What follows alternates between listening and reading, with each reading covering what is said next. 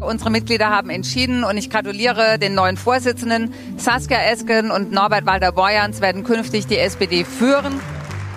Ein Ex-Landesfinanzminister aus NRW und eine Digitalpolitikerin aus dem Bundestag werden die neuen SPD-Vorsitzenden. Sie stehen für das linke Lager in der SPD und stehen der Großen Koalition auch skeptisch gegenüber. Und deshalb wollen sie auch ein paar wesentliche Punkte im Koalitionsvertrag nachverhandeln. Die einen Genossen halten das jetzt für den lang ersehnten Umbruch, aber die anderen sind sich sicher, damit schafft die SPD sich jetzt endgültig ab. Was auf jeden Fall sicher ist, bei der SPD geht es gerade mal wieder dramatisch zu. Und auch nach 23 Regionalkonferenzen und einem Abstimmungsmarathon mit acht Kandidatenduos sieht es jetzt nicht wirklich danach aus, als ob die SPD geeint und erneuert aus dem Prozess rausgeht. Kurz vor dem Bundesparteitag am 6. Dezember spreche ich deshalb mit meinem Kollegen Jean-Marie Magro über die SPD. Er hat sich mit einigen SPD-Politikern darüber unterhalten, wie es mit der SPD weitergehen kann und wie es überhaupt so weit kommen konnte. Willkommen zu Das Thema. Ich bin Laura Terberl. Schön, dass Sie zuhören. Das Thema. Der Podcast der Süddeutschen Zeitung.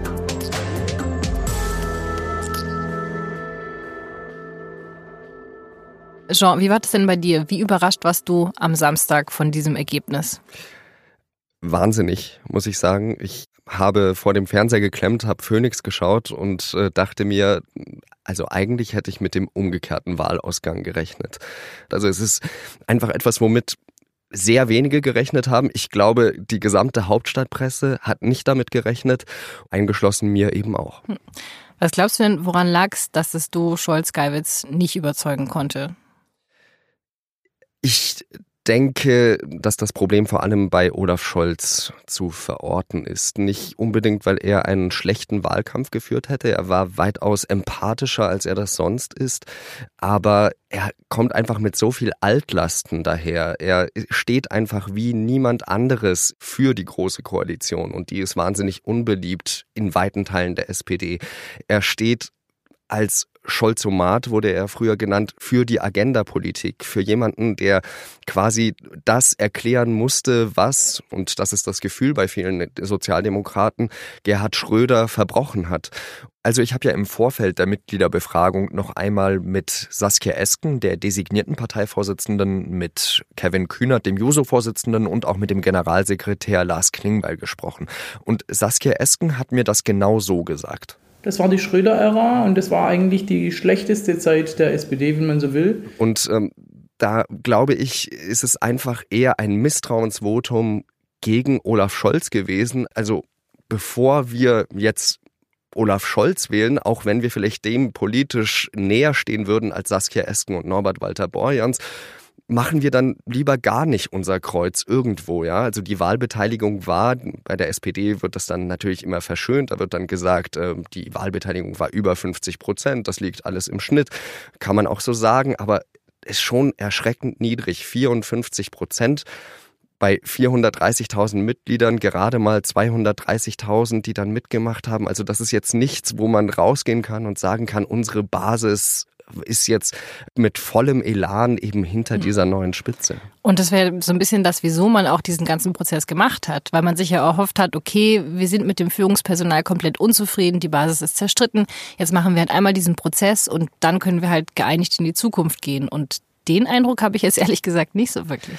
Ja, den, den Eindruck hat man nicht. Also man, es gibt zwei große Gründe, warum man diesen Prozess gemacht hat, so wie er gemacht wurde. Der eine Grund ist, dass man gesagt hat, wir wollen raus aus der Hinterzimmerpolitik. Wir wollen es eben nicht mehr so machen wie früher, dass sich dann eben die drei bedeutendsten Leute ins Hinterzimmer gehockt haben und gesagt haben, du machst das jetzt. Aber der viel bedeutendere Grund dafür ist, dass es ja niemand machen wollte von den bedeutenden Personen. Ja, also man hatte eben Olaf Scholz, der dann bei Anne Will zum Beispiel drin saß und gesagt hat, ich weiß gar nicht, wie ich das zeitlich vereinbaren soll als Finanzminister und als Vizekanzler. Wie soll das gehen? Es wäre völlig unangemessen, wenn ich das als Vizekanzler und Bundesminister der Finanzen machen würde. Zeitlich geht das gar nicht. Und später macht er dann Wahlkampf, wo wir auch fragen könnten, ähm, ja, wie glaubwürdig das ist. Aber auch von den anderen Leuten, eine Manuela Schwesig, eine Malu Dreyer, Thorsten Schäfer-Gümbel, alle diese Leute wollten ja diese Partei nicht führen. Und deswegen musste man so einen Prozess machen. Und jetzt haben wir eben ein neues Führungsduo, was die meisten Leute noch gar nicht kennen, Norbert Walter Borjans und äh, Frau Esken. Was kannst du denn über die beiden sagen? Also bislang hört man immer, okay, die sind halt linker als Scholz. Norbert Walter Borjans ist jemand, der vor allem dafür bekannt ist, dass er als Finanzminister in Nordrhein-Westfalen Steuer-CDs aus der Schweiz gekauft hat. Der ist für viele Jusos vor allem, deswegen haben äh, die Jusos eben auch dieses Duo später unterstützt, so derjenige, der die größte Glaubwürdigkeit hat in dem Punkt ähm, mit Verteilungsgerechtigkeit da gibt es jetzt ähm, auch andere Leute, die dann sagen, wir haben gerade wegen Norbert Walter Borjans eben Nordrhein-Westfalen an die CDU verloren, weil er durch seine Finanzpolitik eben viele Kommunen ausgeblutet hat. Da würde er jetzt widersprechen, aber genau da gibt es welche in der SPD, die das so sagen. Saskia Esken, da liegt der Fall etwas anders. Die ist noch mal und das will was heißen, nochmal unbekannter als Norbert Walter Borjans. Sie ist ähm, eine Netzpolitikerin, Digitalpolitikerin im Bundestag, dort eher als Hinterbänklerin bekannt gewesen, war jemand, die sich vor allem in der Artikel 13 Debatte sehr stark eben dafür eingesetzt hat, dass die Upload-Filter nicht kommen sollen. Und ja, dafür war sie eben davor mehr oder weniger bekannt. Wie kam es zu diesem Duo? Ich habe äh, Norbert, Norbert, Walter Bojans eine SMS geschrieben und ähm, habe ihm geschrieben, ich finde, äh, die SPD ist in einer dramatischen Lage. Es geht darum, Verantwortung zu übernehmen und ich möchte ihn bitten, darüber nachzudenken, ob er es gemeinsam mit mir tun möchte. Wir kannten uns gar nicht. Okay, also beide ja nicht unbedingt so erfahren, beziehungsweise bei Walter Bojans hat man den Eindruck, da war die Karriere ja eigentlich schon vorbei und jetzt dieses Revival der beiden. Also sind die beiden zu unerfahren für den Job oder ist das jetzt gerade hilfreich, dass die beiden nicht so erfahren sind in der Politik? Also ich frage mal andersrum. Äh, braucht es denn in dieser heutigen Politik tatsächlich Leute, die viel Erfahrung mitbringen? Also wenn wir auf internationale Beispiele schauen, da gibt es Emmanuel Macron oder Donald Trump, die sind auch ohne viel Erfahrung reingekommen und sie drehen das ja ziemlich schlau um. Also Saskia Esken sagt ja, wenn wir immer nur Leute auswählen, die seit 20 Jahren in diesem Geschäft dabei sind, dann können wir uns eigentlich auch Politik sparen. Und ja, also aus, aus unserer Sicht als äh, politische Beobachter würde ich natürlich sagen, das ist nicht viel, was die beiden vorzuweisen haben. Also vor allem Saskia Esken nicht. Ja, vor allem, ich meine, sind ja keine Quereinsteiger. Sie sind ja beide schon länger in der Politik. Sie, es kennt sie halt keiner. Ja, absolut. Also Saskia Esken hat ja zum Beispiel gesagt, dass sie, ich meine, stellvertretende Landeselternbeiratsvorsitzende in Baden-Württemberg war und äh, dass sie das äh, qualifizieren würde für diesen Job. Ich will das, ich will das gar nicht schlecht reden. Ja, also das ist bestimmt eine sehr anspruchsvolle Aufgabe. Es ist eben eine andere Aufgabe als die eines SPD-Vorsitzes, vor allem wenn es der SPD so schlecht geht wie eigentlich nie zuvor. Und die SPD hatte wahnsinnige Krisen, ja. Also die hat zwei Weltkriege überstanden, die hat äh, eben auch äh, die, die Nazis überdauert, obwohl Leute von ihr eingesperrt und ermordet worden. Und trotzdem ist das die existenziellste Krise, die die Sozialdemokratie eben seit Bestehen hat. Und ob die beiden die richtigen sind, da steht ein großes Fragezeichen dahinter, aber sie können es ja auch nicht, niemand könnte das in diesem Moment alleine machen. Auch ein Olaf Scholz hätte das nicht alleine schaffen können. Ja, also die Sozialdemokratie muss sich endlich versuchen zu einen und dann eben, ja, gemeinsam aus dieser Krise rauszukommen. Nur so wird's gehen. Nur so ein Beispiel. Äh, die Bundestagsfraktion der Sozialdemokratischen Partei Deutschlands ist ja sehr skeptisch gegenüber den beiden eingestellt. Also eine Saskia Esken zum Beispiel wurde mir aus der Fraktion gesagt, bekommt, wenn sie in der Fraktion eine Rede hält, zum Beispiel kaum Applaus.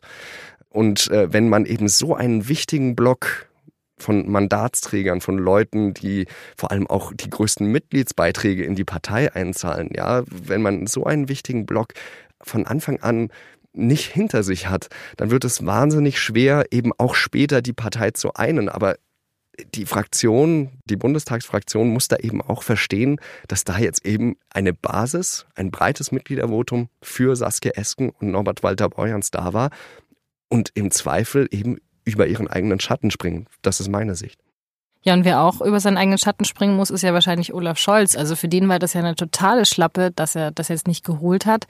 Was heißt das denn für seine politische Zukunft? Ich glaube, da wissen wir am Ende der Woche nach diesem Parteitag wesentlich mehr.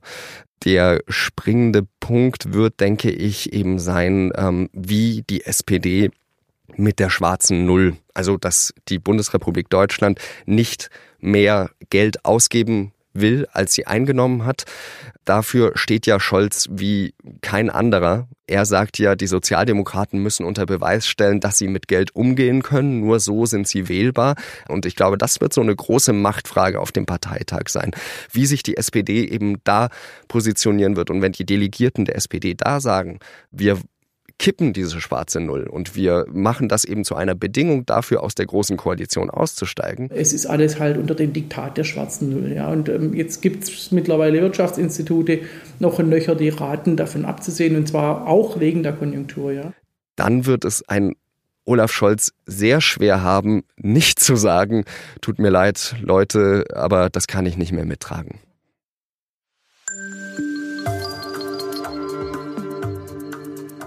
Der Bundesparteitag findet vom 6. bis 8. Dezember in Berlin statt. Da werden dann auch die neuen Vorsitzenden Norbert Walter Borjans und Saskia Esken offiziell gewählt. Und mir liegt ähm, der Fortbestand der Sozialdemokratie wirklich am Herzen. Ich habe das Gefühl, wir sind, wir stehen an einem Scheideweg.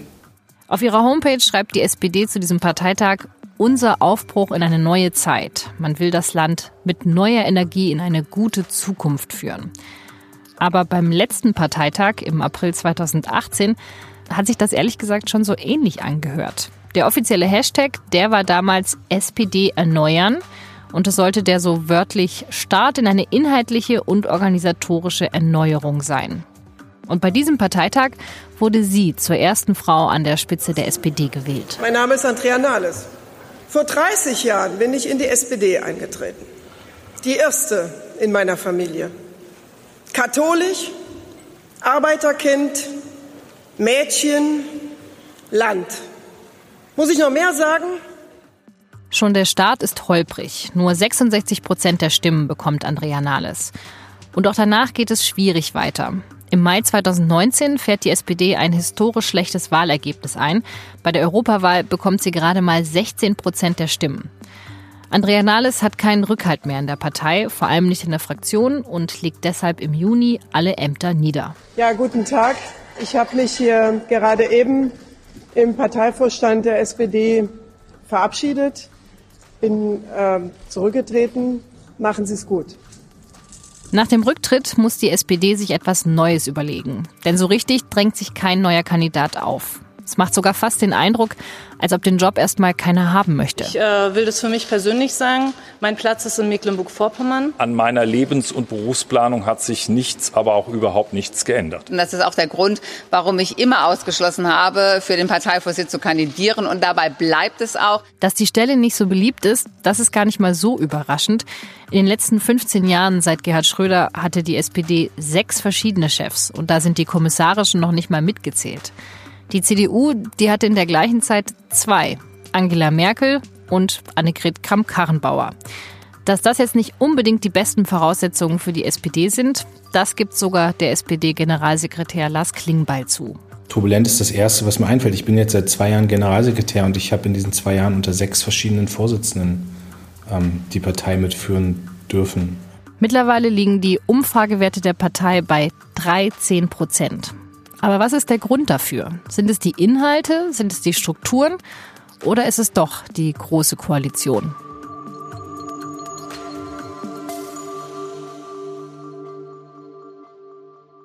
Wenn man in einer Koalition ist, dann werden die Unterschiede zwischen den Parteien automatisch kleiner.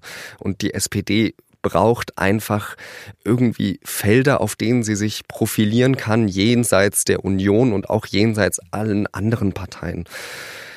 Auf der anderen Seite hatte die SPD ja eine Chance, nämlich 2009 bis 2013. Da war sie ja nicht in einer großen Koalition. Und dort hat sie dann es gerade mal geschafft, von 23 Prozent auf knapp unter 26 zu kommen. Also diese Chance hat sie ja auch nicht genutzt. Es ist einfach so, dass die SPD ein wesentlich strukturelleres Problem hat. Und das wird sie nicht dadurch lösen, ob sie in einer Koalition ist oder nicht, sondern sie kann es eben nur über die Inhalte lösen. Die SPD ist eine progressive Partei. Die Definition von progressiv ist, man bringt neue Ideen auf, wie man Gesellschaft eben ver verändern möchte. Es kam eigentlich immer so die ganze Zeit vor, wir machen eben hier ein paar zusätzliche äh, Reformchen, wir machen eben da vielleicht ähm, einen höheren Freibetrag, ähm, aber man hat eben nicht den Eindruck, das Ganze steht unter einer großen Überschrift. Ja, also so stellen wir uns eine gerechte Gesellschaft vor. Man wusste einfach nicht mehr, was bedeutet eigentlich 100 Prozent SPD und das ist nicht ich, der das sage, sondern das sind einige Sozialdemokraten, die, die mir das sagen, die, die eben auch in Veranstaltungen aufstehen und dann sagen, selbst wenn ihr jetzt die absolute Mehrheit hättet, was würdet ihr dann eigentlich machen? Und da kommt keine Antwort von der Sozialdemokratie derzeit. Ja, aber also mir wird es jetzt auch ein bisschen schwerfallen, die Vision von Angela Merkel oder die Vision der CDU aufzumalen. Also haben das andere Volksparteien? Aber das ist ein struktureller Unterschied zwischen konservativen Parteien und sozialdemokratischen Parteien. Ach so, also Ein, die Konservativen brauchen gar nicht so unbedingt die richtig. Vision. Ah. Und das ist, finde ich, immer sehr spannend, wenn man die beiden Parteien CDU und SPD vergleicht. Es gibt da einfach zwei völlig unterschiedliche Positionen. Die einen, die eben eher eine progressive Partei sind, die Sozialdemokraten, die eben über Themen kommen müssen. Und die anderen, die Union, die eben vor allem darüber kommt, wie können wir das Kanzleramt verteidigen? Ja, welche Person ist die richtige Person, um die Mehrheit im Kanzleramt zu sichern? Und danach richtet sich die Union aus. Und das sind zwei völlig unterschiedliche Sichtweisen von Politik. Ich sage nicht, dass die eine besser ist als die andere, aber es sind völlig unterschiedliche Sichtweisen, wie man Politik gestaltet. Hm. Du hast gerade schon ein paar Beispiele genannt. Was würdest du denn sagen, ist denn die größte Fehlentscheidung gewesen in der SPD in den letzten Jahren? Ich weiß nicht, ob es eine große Fehlentscheidung gibt. Es gibt einige verschiedene. Die, die Verschärfungen bei Asylgesetzen werden zum Beispiel vom eher linken Parteiflügel als eine Art Sünde wahrgenommen. Ich glaube, es ist sehr entscheidend, wie auch in den letzten Jahren mit Bildung umgegangen wurde. Ich glaube aber wirklich, der, der größte schwerwiegende Punkt ist, dass man bei der SPD einfach gerade nicht weiß, wofür sie wirklich stehen möchte. Ja, also, und das, weil sie eben von ganz verschiedenen Seiten in diesem Moment zerrissen wird. Aber das ist ja auch echt schwierig. Also ich kann das ja irgendwie auch verstehen, dass man sich dann nicht für eine Seite entscheiden soll, beziehungsweise dass man in so einer Situation der Angst ist, weil die Umfragewerte immer weiter fallen, dass man dann eben nicht bereit ist, so einen mutigen Schritt zu, zu machen und zu sagen, wir gehen jetzt voll in die eine Richtung. Ja, ähm, Willy Brandt hat einmal gesagt, die SPD muss die Partei sein des Donnernden sowohl als auch.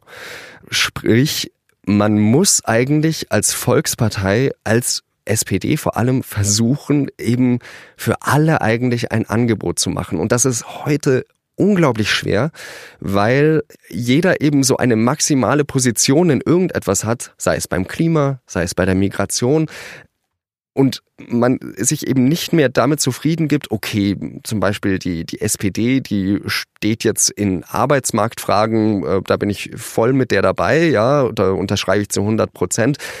Bei der Klimapolitik könnte ich mir ein bisschen mehr wünschen, aber okay, ich mache trotzdem mein Kreuz bei der SPD. Nee, sondern es heißt dann eben, der Klima ist für mich das Ein und Alles und deswegen mache ich mein Kreuz bei den Grünen. Und darunter leidet die, die SPD wahnsinnig, weil sie immer noch versucht, eben diesen Gedanken der Volkspartei, diesen Gedanken des Kompromisses nachzugehen. Das hat mir zum Beispiel auch Lars Klingbeil im Gespräch gesagt. Wir sind ja gerade in so einer Lage, dass man sich fast dafür entschuldigen muss, dass man einen Kompromiss im politischen System sucht. Und da will ich wieder stärker drüber reden, weil ich glaube, man hat an keiner Stelle sich dafür zu entschuldigen, dass man auch mit der politischen Konkurrenz vernünftig umgeht. Die SPD braucht immer eine klare Haltung. Wir müssen immer deutlich machen, wofür wir sind. Aber dann immer diesen Weg so zu gehen, dass ich nicht andere Leute verliere, sondern sie mitnehme auf diesem Weg. Das ist immer schon die SPD gewesen und das ist etwas, wofür sich meine Partei niemals verstecken sollte. Häufig sagt man ja auch immer, naja, die SPD hat ja auch Gewinne, die kriegt ja auch Sachen auf die Reihe, sie kriegt es halt nur nicht richtig verkauft. Ist da wirklich was dran? Ich denke ja. Den Mindestlohn habe ich als Beispiel genannt. Ich sage mal so ein Thema wie 12 Euro Mindestlohn, das haben wir Anfang des Jahres beschlossen, aber durch alles, was an Turbulenzen da ist, haben wir es bis heute nicht schaffen können, dieses Thema sehr stark nach außen noch zu kommunizieren. Es gibt aber auch äh, ganz andere Projekte. Jetzt zum Beispiel sollen die Kindergrundrechte kommen. Das war ein Projekt, äh, was die Sozialdemokratie eben jahrelang gefordert hat. Nur hat es auch Angela Merkel immer wieder geschafft, Erfolge der SPD als unsere Erfolge darzustellen. Also da will ich jetzt auch Angela Merkel nichts vorwerfen, sondern das ist auch sehr schlau gemacht. Ähm, Aber wieso gelingt dir das denn so gut? Bei, bei Angela Merkel, nun ja, ich glaube, Angela Merkel ist eine Politikerin, die nicht wirklich Dogmen hat. Ja, also die, die hat vielleicht ein Dogma, das ist so die soziale Marktwirtschaft. Da, da sagt sie eben, ich bin eine, die eben für Marktwirtschaft steht. Aber ansonsten hat man ja auch bei Entscheiden wie dem Atomausstieg gemerkt, dass sie da auch wenn es der Sache dient, sehr schnell eine Position kippen kann, was ja auch viele aus der Union vorwerfen, dass man eben keine Haltelinien mehr hat. Und da tut sich die Sozialdemokratie viel schwerer, weil auch viele Sozialdemokraten sich eigene Erfolge madig reden. Und da ist das große Beispiel das, was im Argen liegt und das eben schon seit über 15 Jahren die Agenda 2010 von Gerhard Schröder. Das ist der Sündenfall, dass man eben da seine Leute verraten hat mit eben der Zusammenlegung von Arbeitslosenhilfe und Sozialhilfe, dass man sehr schnell die Hosen ausziehen muss vorm Sozialamt, wenn man eben keine Arbeit mehr hat, dass man sehr schnell eigenes Vermögen verliert und so weiter. Also das, da sagen eben einige, da müssen wir uns eigentlich dafür entschuldigen bei unseren ehemaligen Wählern. Auf der anderen Seite sagt dann eben der rechte Parteiflügel, Deutschland steht wirtschaftlich so gut da wie kein anderes Land in Europa. Und das liegt vor allem an Gerhard Schröder. Und deswegen hat die SPD eben nie ihren eigenen Frieden mit sich machen können. Die Leute merken das ja draußen, wenn eine Partei nicht in sich ruht, wenn eine Partei nicht zusammensteht, wie das jetzt eben zum Beispiel bei den Grünen der Fall ist. Da merkt man ja, wenn das ein eingespieltes Team ist, da haben die Leute wesentlich mehr Zutrauen und Zuversicht in so eine Partei, als wenn sie nicht mehr in sich ruht. Aber das ist natürlich jetzt schon ein Problem, wenn die SPD sich noch nicht mal einig darüber ist, wieso es ihnen eigentlich so schlecht geht. Also ja. aus, aus dieser Uneinigkeit dann irgendeine Position zu entwickeln, stelle ich mir jetzt schwierig vor. Also wie viel Glauben hat denn jetzt die SPD-Basis an diese Erneuerung? Also glaubst du, dass diese Erneuerung jetzt wirklich kommen kann oder eher nicht? Sie muss kommen. Also es, wenn, wenn der Erneuerungsprozess nicht erfolgreich ist, dann redet die SPD eben nicht mehr, mehr von 13 Prozent oder 14, sondern dann redet sie von 6, 7, vielleicht 5 Prozent Hürde. Also wenn, wenn die SPD es nicht schafft, in diesem 21. Jahrhundert endlich anzukommen, und eben ihren Frieden mit sich selbst macht, aber eben auch Visionen für die Zukunft zu entwickeln. Also das sind, das sind so die beiden Herausforderungen der, der Sozialdemokratie. Wenn sie das nicht schafft, dann braucht es sie tatsächlich nicht. Und ich merke auf der einen Seite, große Unruhen sind jetzt natürlich da durch die Wahl von Walter Borjans und Saskia Esken, vor allem eben auf der Unterstützerseite von Olaf Scholz und Clara Geiwitz. Auf der anderen Seite merke ich jetzt aber enormen Enthusiasmus auf der Seite der Jusos weil die schon seit Jahren fordern, diese Partei braucht einen inhaltlichen Neustart, ja, eine komplette Neuausrichtung, mehr nach links. Was das jetzt heißen soll konkret, naja, ich glaube, da werden wir in den nächsten Wochen mehr erfahren. Aber es ist glaube ich, wahnsinnig wichtig, dass eben vor allem die jungen Leute in einer Partei wieder Glauben daran haben, dass diese Partei eine Zukunft hat.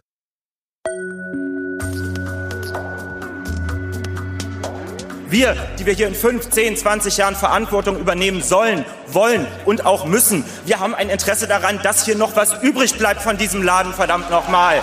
Und ich sehe im Moment nicht, dass wir Strategien fahren, bei denen noch was übrig bleibt. Eine Person, die bei der Wahl der neuen Vorsitzenden eine ziemlich große Rolle gespielt hat, ist Kevin Kühnert, der 30-jährige Juso-Chef. Er hat sich nach einigen Spekulationen nicht selber aufstellen lassen, aber er hat das Duo Walter Borjans und Esken per Vorstandsbeschluss zum offiziellen Kandidatenpaar der Jusos gemacht und auch ordentlich gepusht. Und für ihn ist das Duo ein großer Gewinn.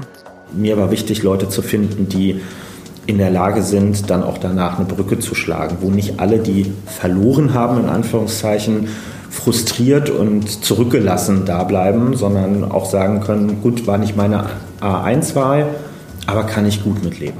Und Kühnerts Position als Juso-Chef, die wurde gerade nochmal gestärkt. Denn am 22. November wurde er mit einem absoluten Rekordergebnis von knapp 89 Prozent im Amt bestätigt.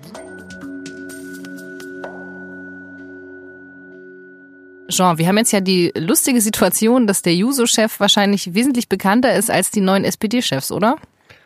Nun ja, wenn wir nur nach Twitter-Follower-Zahlen gehen würden, dann ist er, glaube ich, fünfmal so bekannt wie die beiden zusammen. Er ist ja erst seit zwei Jahren in diesem Geschäft dabei. Und dafür muss man schon sagen, hat er viele Sachen, vor allem kommunikationstechnisch, einfach richtig gemacht. Ja, also es gab sicherlich günstige Rahmenbedingungen für ihn. Die Große Koalition ist äh, ganz sicher ein entscheidender Faktor dabei gewesen, aber er hat es auch sehr schlau gemacht. Aber jetzt mal abgesehen von keine GroKo, für was steht denn Kevin Kühnert jetzt inhaltlich oder für was stehen die Jusos inhaltlich? Er steht natürlich für eine dezidiert linkere SPD, was keine Überraschung ist, weil die Jusos immer linker waren als die SPD. Und wenn man sich zum Beispiel Aussagen von Gerhard Schröder anschauen wird aus seiner Juso-Vorsitzendenzeit, dann kann man sich eigentlich kaum vorstellen, wie dieser Mann eben dieser wahnsinnige Realpolitiker später wurde. Also Kühnert hat selbst mir einmal gesagt, dass er eigentlich traurig darüber wäre, wenn er in 20 Jahren immer noch genauso denken würde, wie er es jetzt tut. Kevin Kühnert wird versuchen, für ein Thema zu stehen. Er sieht da das größte Potenzial für sich selbst eigentlich in äh, der Arbeitsmarktpolitik, in, im Sozialstaat. Ähm, das hat er mir dann auch gesagt im Interview. Wir haben jetzt dieses Sozialstaatspapier dieses Jahr gemacht, wo ganz viel von, von Hubertus Heil, von Manuela Schwesig und von mir drin steckt einfach. Also ich glaube, es wird in, in einer zunehmenden Medienöffentlichkeit, die wir nun mal haben, dominiert auch über soziale Medien, wird es immer wichtiger, Personen mit Themen zu matchen, dort wo die maximale Glaubwürdigkeit da ist. Und vor allem hat er jetzt ja mit den Jusos auch das neue Vorsitzenden-Duo echt sehr, sehr stark gepusht, um da inhaltliche Veränderungen voranzubringen. Genau das ist der Punkt. Ich denke, Kevin Kühnert, man kann seine Rolle gar nicht überbewerten in diesem ganzen Prozess. Ohne Kevin Kühnert und die Jusos wären Norbert Walter Borjans und Saskia Esken niemals wirklich niemals Parteivorsitzende geworden. Da gibt es auch einige Kritik aus dem linken Lager, nicht unbedingt aus dem rechten, sondern aus dem linken Lager der SPD, die eben Kevin Kühnert vorgeworfen haben, warum soll denn jetzt ausgerechnet ein 67-jähriger eigentlich ru politischer Ruheständler und eine 52-jährige Hinterbänklerin, also das sind nicht meine Worte, warum sollen ausgerechnet die jetzt die Hoffnung der jungen Leute in der SPD sein? Warum unterstützt Kevin Kühnert ausgerechnet die? Und da ist bei diesem Mitgliederentscheid so richtig deutlich geworden, welche Macht er eigentlich haben kann, welche Macht er jetzt schon hat. Und es gibt auch einige aus dem Parteivorstand, aus dem derzeitigen, die sagen, also ich kann den mir gut als Parteivorsitzenden in ein paar Jahren vorstellen. Hm. Ja, weil er fast der Einzige ist in der SPD, der viele Leute begeistern kann und den die Leute kennen. Also es ist ja schon, da gibt es ja sonst nicht mehr so viele. Genau die gleichen Worte hat eigentlich er selbst auch äh, im Gespräch mit äh, Mike Schimanski und mir ähm, gewählt. Wenn man halt im Keller sitzt und alle still sind, dann hört man auch das Flüstern gut so. Und das ist, glaube ich, das, was wir ein Stück weit erlebt haben. Ich hoffe, es kommt jetzt nicht arrogant rüber, aber es ist ja immer eine Tatsachenbeschreibung. Es ist doch im Moment jetzt schon so, dass wenn hier sensible Prozesse laufen und mit Blick auf einen Parteitag oder irgendeinen Kommunikationsanlass, wo klar ist, das muss hier sauber laufen, wir müssen vorher ein paar Enden zusammenführen, dann geht der Blick immer zu uns dann klingelt immer bei uns das Telefon. Dann ist immer die Frage, was machen die Users, was wollen die Users, wie, wie kriegt man die Interessen sozusagen moderiert, weil sich das nämlich nicht in der Spitze abbildet. Er ist einer der wenigen Leute, die man da quasi noch als Spitzenpolitiker bezeichnen kann. Er ist jemand, der eben vor allem das Talent hat, Sachen sehr stark, sehr gut auf den Punkt zu bringen. Er ist sehr äh, überzeugend in Streitgesprächen, in Talkshows und so weiter. Und äh, davon hat die SPD nicht mehr viele Leute. Kevin Kühnert steht halt eben für eine gewisse Authentizität, äh, die in der SPD vielleicht niemand anderes wie er so verkörpern kann. Natürlich hat das einen Preis, man kriegt Widerspruch, es ist anstrengend, dabei sich selbst zu bleiben. Man kann das alles lockerer und, und entspannter haben, wenn man weniger Widerspruch produziert, wenn man die Schnauze hält. Aber es, es hilft ja nicht, nicht weiter. Ich bin einfach davon überzeugt, dass das Prinzip einer more or less Volkspartei, wie auch immer man das am Ende ähm, definiert, nur darüber funktioniert, dass die sehr unterschiedlichen Leute wirklich auch sichtbar werden in der Öffentlichkeit. Ja, aber also das Authentizität, das hat man jetzt auch über Andrea Nahles gesagt und das hat man auch über ähm, Martin Schulz gesagt. Also ist es nicht dann auch wieder die Gefahr, dass ähm, man da wieder so einen Hype aufbaut und dann bricht er in sich zusammen? Ja, die Gefahr sehe ich schon. Allerdings sehe ich bei ihm, dass er das eigentlich schon sehr schlau macht. Ähm, ich habe nicht den Eindruck, dass er sich jetzt zu früh verheizt, sondern dass er eben noch ein sehr gutes Gefühl hat für Timing. Und bei Martin Schulz und auch bei Andrea Nahles war es ja so, dass eigentlich gar keine andere Möglichkeit mehr da war, als dass die in diesem Moment ja reinrutschen mussten in diese Position. Da äh, sehe ich dann schon, dass er da besser vorbereitet sein würde, dann auch im richtigen Moment Verantwortung zu ergreifen. Und das will er ja auch tun. Er, er will ja stellvertretender Parteivorsitzender sein, um eben Verantwortung zu bekommen. Ähm, ich werde mit Sicherheit für den Parteivorstand kandidieren, weil ich es auch für völlig unschlüssig hielte, zwei Jahre lang auch viel Kritik zu üben und Kurskorrekturen zu fordern und dann am Ende zu sagen, aber machen will ich sie nicht, äh, das sollen dann wieder andere tun. Das wäre sehr bequem, zu bequem. Ich glaube, dass Martin Schulz war so ein Beispiel dafür. Der war ja so die große Projektionsfläche, wie du das vorhin gesagt hast. Da haben dann Leute gedacht, jetzt kommt endlich wieder das Comeback der Linken. Und dann stand die SPD ja wie Phönix aus der Asche auf einmal bei 33, 34 Prozent in Umfragen, was man davor eben noch von Gerhard Schröder kannte. Ja, also eine Zeit, wo man dachte, die längst vergangen war. Bloß danach hat Martin Schulz halt nicht mehr viel geliefert. Aber ich denke, dass da schon einiges an Potenzial da ist, wenn Leute den Eindruck haben, da ist eine SPD, die steht eben wie keine andere dafür, dass man eine Robin Hood Partei sozusagen ist, ja, also dass man sagt, wir nehmen den Reichen, geben den Armen. Ich glaube, dass da schon einige Leute da sind, die das wählen würden. Deswegen glaube ich nicht, dass links der Mitte für die SPD nichts zu holen wäre. Aber das würde ja voraussetzen, dass die SPD sich einig ist, dass sie auf diese eine Seite gehen wollen. Also dass sie sagen, okay, wir sind uns einig, wir wollen weiter links werden, weil da gibt's was zu holen und das macht auch mehr Sinn für uns. Und diese Einigkeit und dass dieser Streit beibelegt ist, in welche Richtung man gehen will, das Gefühl habe ich jetzt noch nicht die SPD braucht jetzt Klarheit. Aber das wird nicht funktionieren, wenn eben jetzt die Seite, die gewonnen hat, also eher die Linke oder die Jusos, wenn die sagen, ihr habt uns jetzt 20 Jahre lang leiden lassen und jetzt zahlen wir es euch heim. So wird die SPD nicht überleben, sondern die SPD wird nur es schaffen, äh, zu überleben, wenn sie Leute wie Olaf Scholz oder Clara Geiwitz, wenn sie schafft, eben diese Leute, die gerade eigentlich auf der unterlegenen Seite waren, mit einzubeziehen. Ob es dann funktioniert, das werden wir auf diesem Parteitag am Wochenende sehen. Okay, aber dafür müsste jetzt ja auch mal wirklich die linke Seite auch liefern. Also es hieß vorher immer, okay, es liegt an der GroKo, es liegt daran, dass man es nicht verkaufen kann, es liegt daran, dass wir uns nicht einig sind, es liegt daran, dass das Führungspersonal nicht überzeugt. Also jetzt hat man sich so lange mit sich selber beschäftigt, jetzt muss man doch irgendwann in der Lage sein zu sagen, so, jetzt, jetzt setzen wir auch mal was um und jetzt machen wir es besser. 100 Prozent unterschreibe ich das. Die linke Seite der SPD ist mir eigentlich in den letzten Jahrzehnten eigentlich eher dadurch aufgefallen, dass sie ja eher depressiv war. Aber das ist eben nicht nur bei der SPD der große Fehler gewesen in den letzten Jahren, sondern eigentlich die gesamte Linke im Westen, ja, also in Europa, aber auch äh, in Amerika, dass die Linke keine Antwort darauf gefunden haben, was, was sagen wir denn jetzt, wenn die rechte Seite eben sagt, unser großes Problem dieser Zeit ist eben die Identitätspolitik. Ja, die, die Linke hat darauf nie eine große Antwort geben können. Sie war einfach komplett desillusioniert, völlig ideenlos.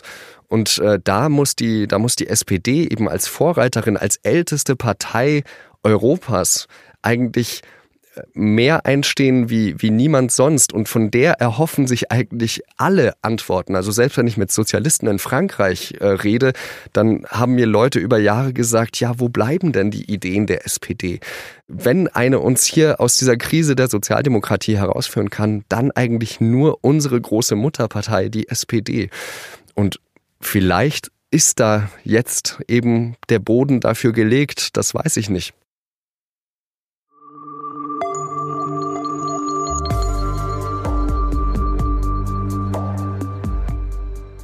Das war das Thema für diese Woche mit einem leicht verschnupften Podcast-Team. Ich freue mich, dass Sie trotzdem zugehört haben und wünsche Ihnen noch eine schöne Woche und dass wir uns am nächsten Mittwoch wieder hören.